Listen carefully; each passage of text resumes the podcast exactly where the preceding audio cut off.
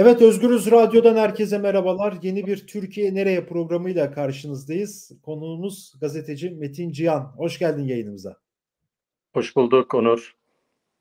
Evet bugün Metin Cihan'la birlikte Canikli dosyasını konuşacağız. Daha doğrusu Metin anlatacak. Ben soracağım Metin anlatacak. Ee, bir süredir Metin Cihan sosyal medyadan Canikli dosyası adı altında paylaşımlar yapıyor. Canikli, Nurettin Canikli AKP Genel Başkan Yardımcısı e, onunla ilgili paylaşımlara imza atıyor haberleriyle sosyal medyadan. E, şimdi nedir bu Canikli dosyası? E, bu belgeler nasıl sızdı? Biliyorsunuz geçmiş dönemde Metin Cihan TÜKVA ile ilgili belgeleri de paylaşmıştı. Neydi TÜKVA belgeleri? Çok kısaca anlatacak olursak e, AKP'nin gençlik kolları gibi çalışan bir örgüt, bir yapılanma devletin üst düzey kademelerine atamalar dahi yapabiliyor. Bürokratlar atıyor. E, ve tabii ki de birçok e, AKP'li belediyeden de hem maddi yardım alıyor hem manevi destek alıyor e, vesaire vesaire. E, biraz ikisi arasındaki bağı da konuşacağız Canikli dosyasıyla ama tabii ki de ağırlıklı olarak Canikli dosyasını ve içeriğini konuşacağız. Metin Cihan'la birlikte e, ben çok fazla sözü uzatmadan sana bırakayım ilk önce. E, Canikli dosyası nedir? Ne içeriyor şu an? Hı hı, hı. Öncelikle hala içeriğini tam olarak bilmediğimizi söyleyebilirim. Daha doğrusu henüz ortaya çıkanlardan daha fazlası var Canikli dosyasında. Bundan eminim çünkü biraz araştırmaya ihtiyaç duyuyor ve bağlantıları kurmaya. Nasıl başladı? Bu bir sızıntı. Tıgva, e, tıpkı TÜGVA belgelerinde olduğu gibi bu bir sızıntı. Yani içeriden gelen bilgi. TÜGVA'da e, eski TÜGVA yöneticisi bana bunları göndermişti. Artık açığa çıkmasını istiyorum bu rezilliğin demişti. Şimdi de benzer bir şey var. Bu sefer de Canikli ailesi içinden geldi sızıntı. E, kaynağı açıklamayacağım kendisi açıklayana kadar. Neden bunu yaptığını da kendisi açıklayana kadar açıklamayacağım. Bu konuda söz verdim.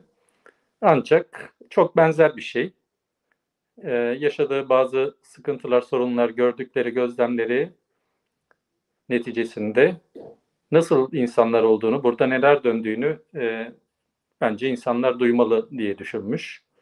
Bana ulaşmaya karar vermiş. Neden ben diye sordum. Çünkü Rabia Naz dosyasından hatırlıyormuş beni. Rabia Naz cinayetini duyurmaya başladığım zamanlarda yanında aile üyelerinin sahte hesaplar açıp Twitter'da bana küfürler edip vatan haini vesaire dediğine tanık olmuş. O zamandan beri aklımdaydı. Aklıma da ilk siz geldiniz dedi.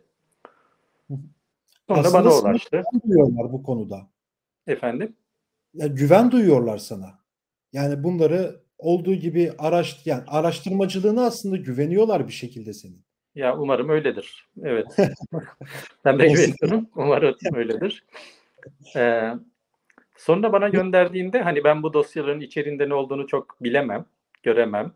O kadar e, hakim değilim bu konuya ama tıpkı senin söylediğin gibi belki de sizin araştırıp e, bulacağınıza eminim dedi.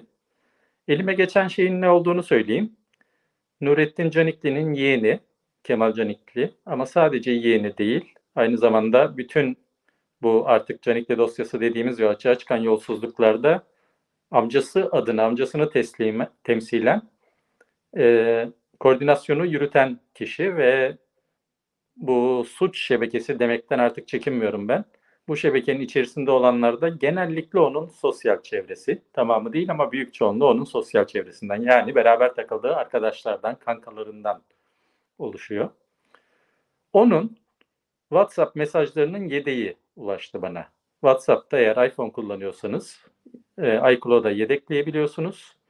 Bu yedekleri de yeni bir telefona yüklediğinizde WhatsApp'ı indirebiliyorsunuz. Bana ulaşan bu.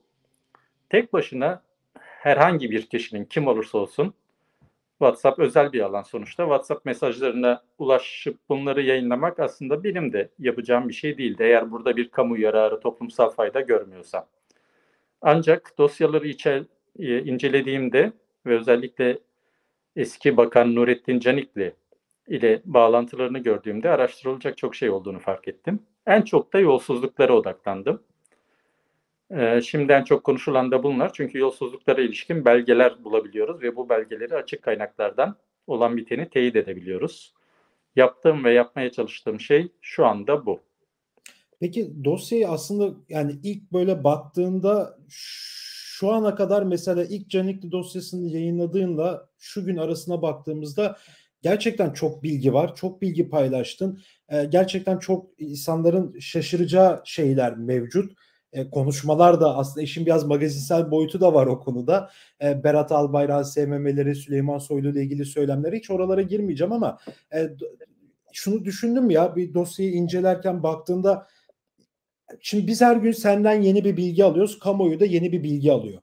Bu kadar çok bilginin ulaşacağını, açığa çıkacağını düşünmüş müydün?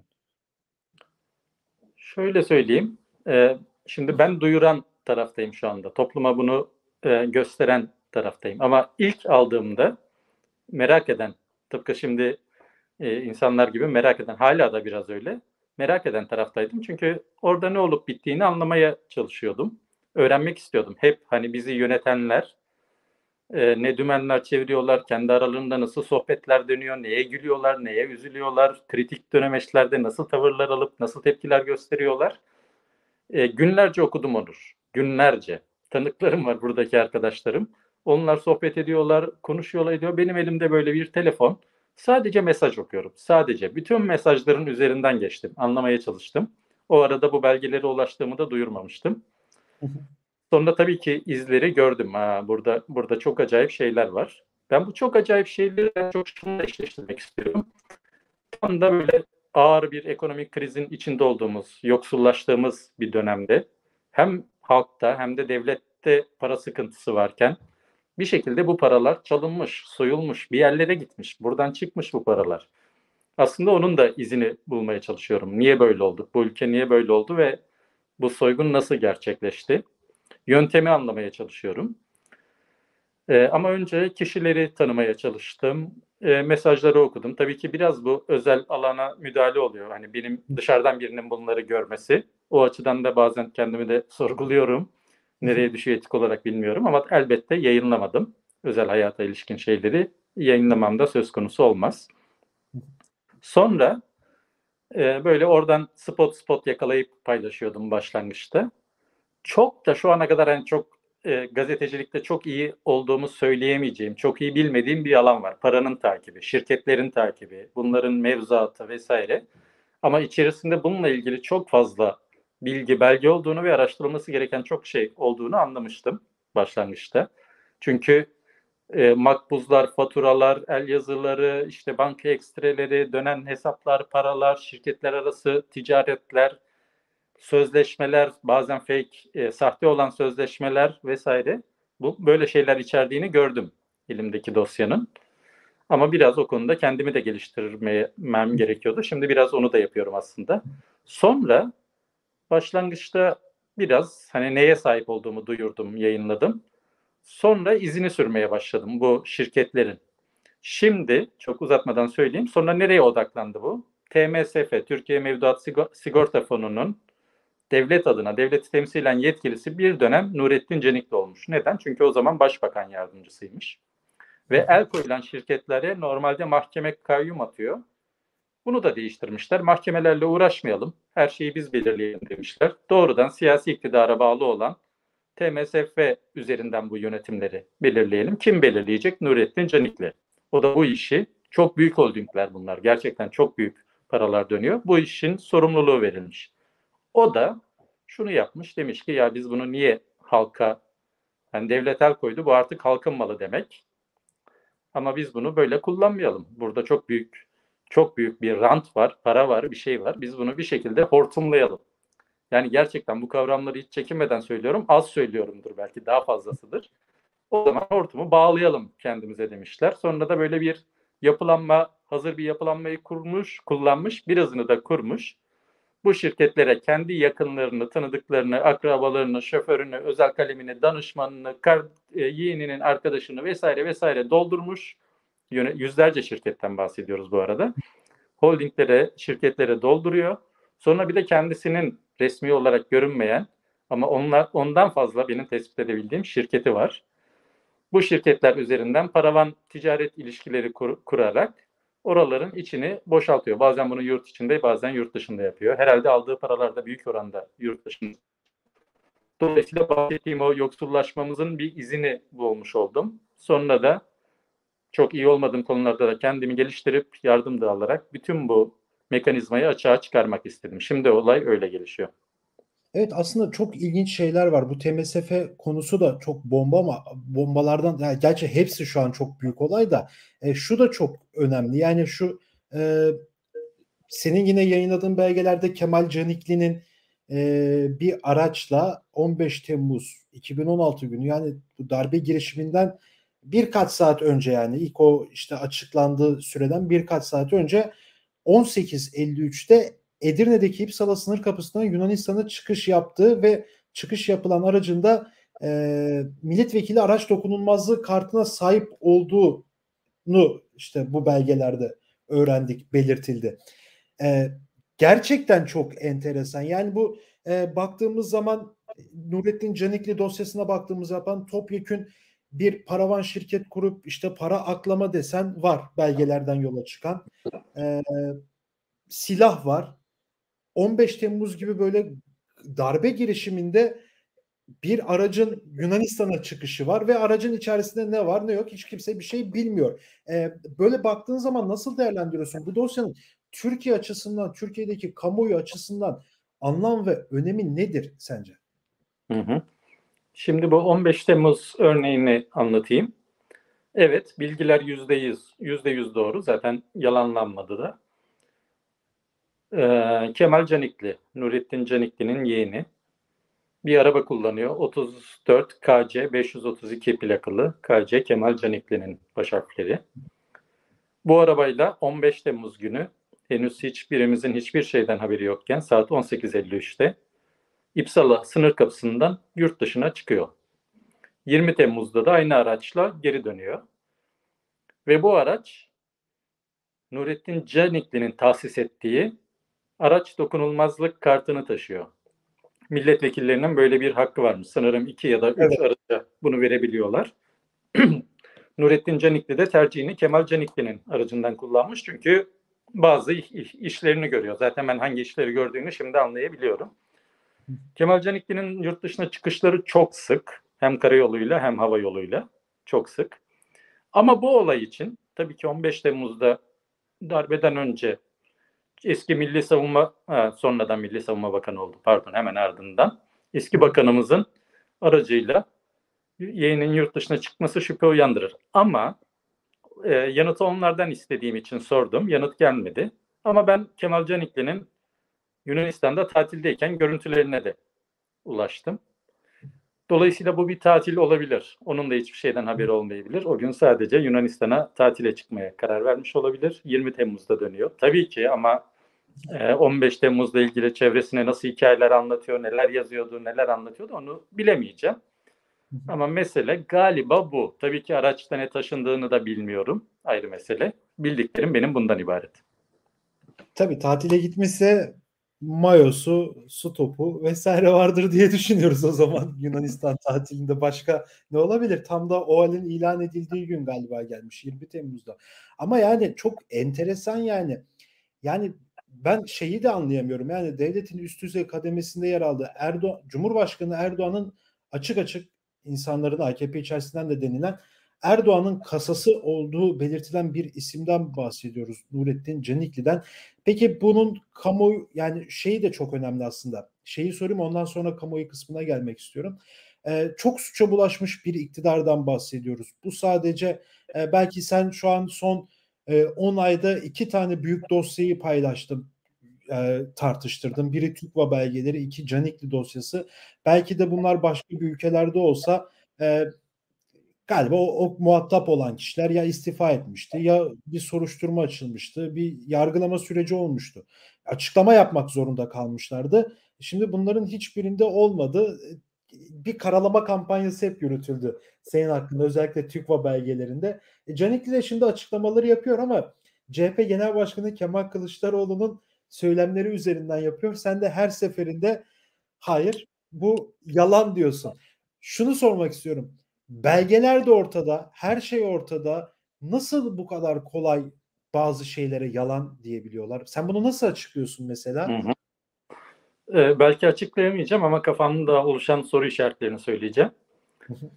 Belgeler gerçekten çok ortada. Zaten e, şu ana kadar yal- yalanlayamadı. Hiçbir yayınladığım belgeyi yayan, yalanlayamadı. Böyle çok baştan gidelim. Bir kere bu WhatsApp mesajları bize ait değil, uydurulmuş falan demedi. Ama benim delil olarak kullandığım şeyler de WhatsApp mesajlarından ibaret değil. Sonra diyelim Milli Savunma Bakanı iken dar gelirliler için yapılan Giresun'un küçük Alucra ilçesindeki TOKİ'den daire aldığını yine belgelerden gördüm. Resmi olarak kayıtlı 5 ya da 6 dairesi var. Çünkü vergisini ödemesi gerekiyor o dairelerin. Ama tabii henüz yayınlamadığım kısımda var. Onlarca çok lüks dairesi var. Türkiye'de ve yurt dışında. O resmi olarak kayıtlı olduğu için bunu da elemanlarına gönderdiği için hani vergi e, gelir vergisi kısmında bunları gösteriyoruz diye ben kayıtları görüyorum. Sonra da yayınlıyorum. Ha, bu adam Milli Savunma Bakanı iken dar gelirler için yapılan koşulları da buna göre belirlenen TOKİ'den daire kapatmayı bile düşünmüş, yapmış. E, reddetmediler ama dediler ki danışmanı aracılığıyla açıklama yaptı. Dedi ki ya işte o zaman TOKİ çok satış olmuyordu. Teşvik etmek için, dar gelirliği TOKİ'den yer almaya teşvik etmek için aldı Nurettin Canikli o zaman o daireyi.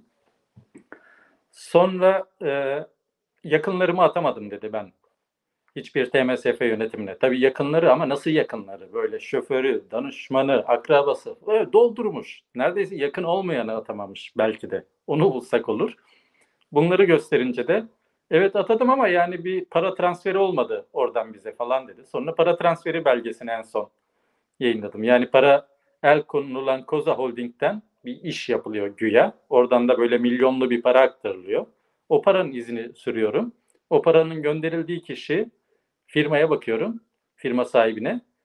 Tekrar Canikli'nin adresinde tanımlı başka bir firmada ortak.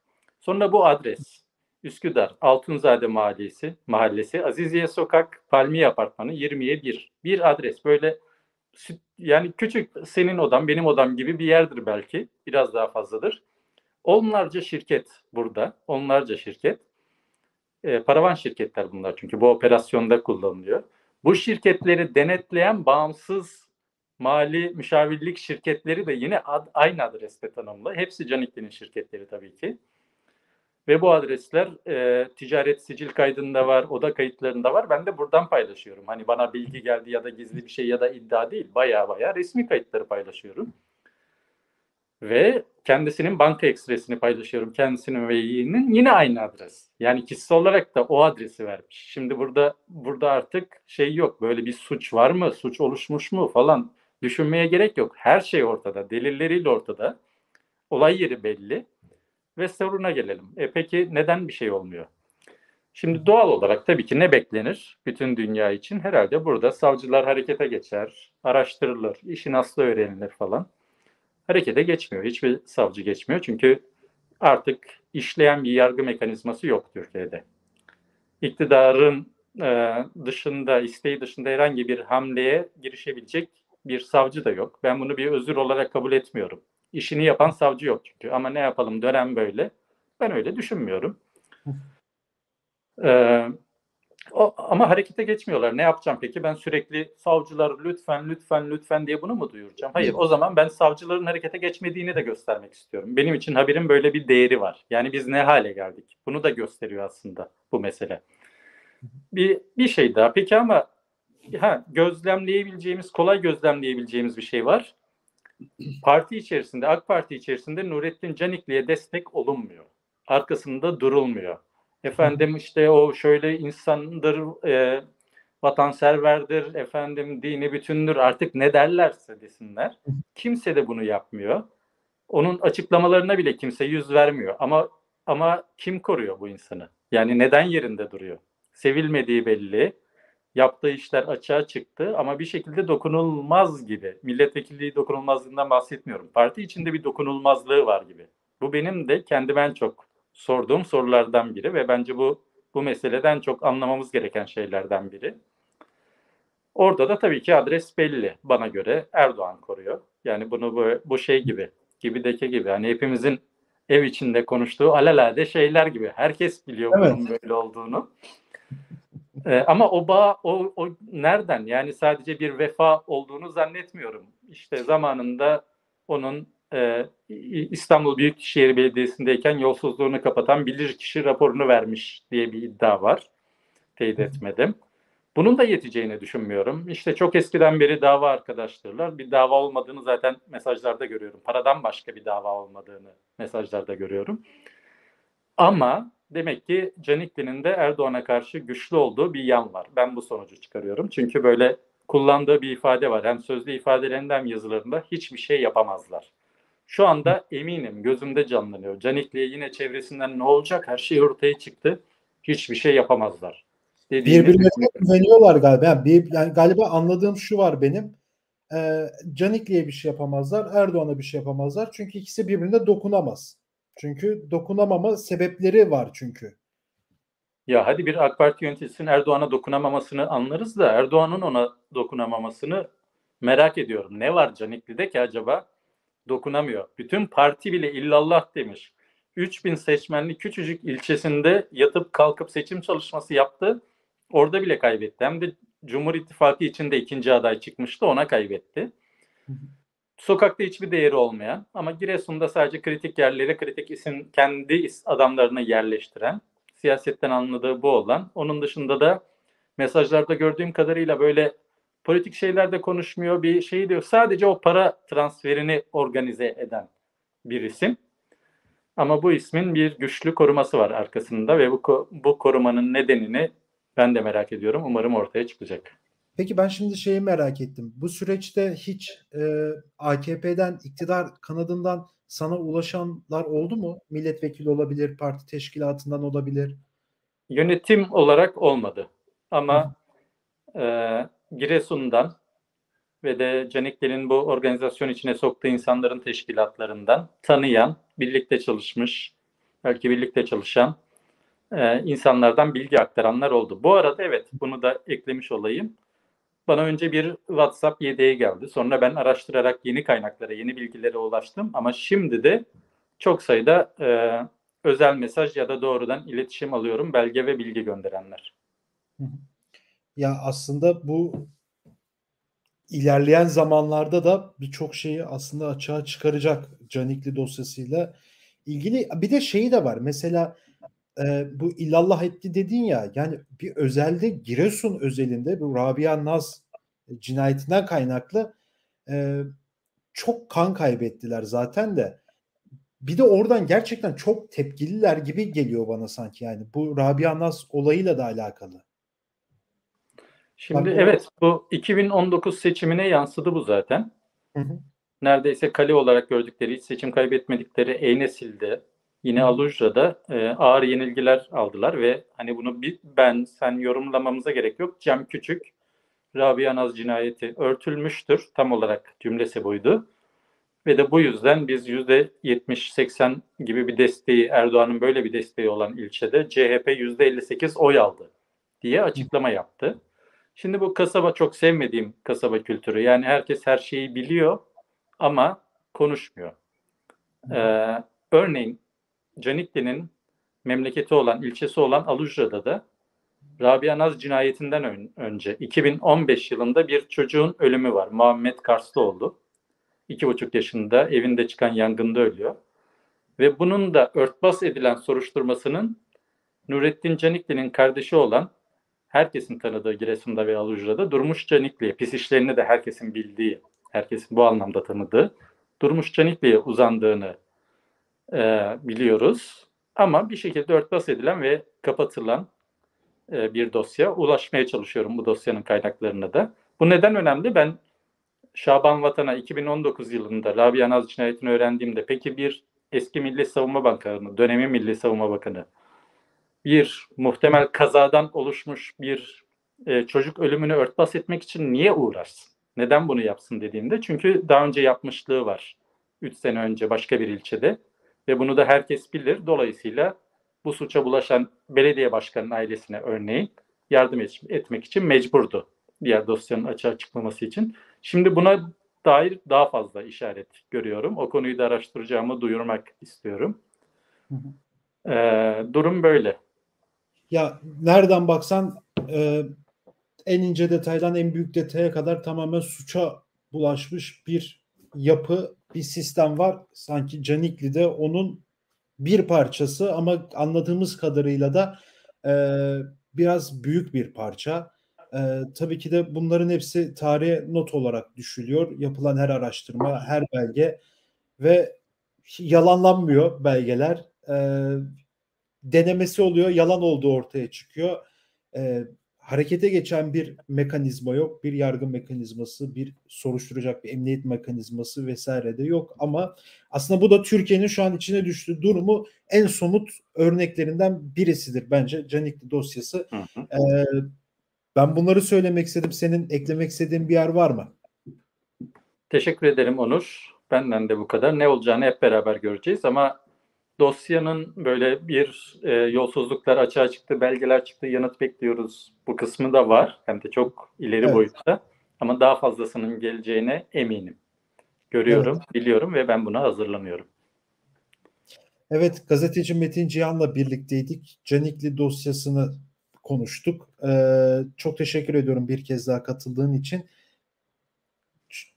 çok fazla ekranlara çıkmıyor Metin Cihan. O yüzden çıktığı zamanı da iyi değerlendirmek lazım.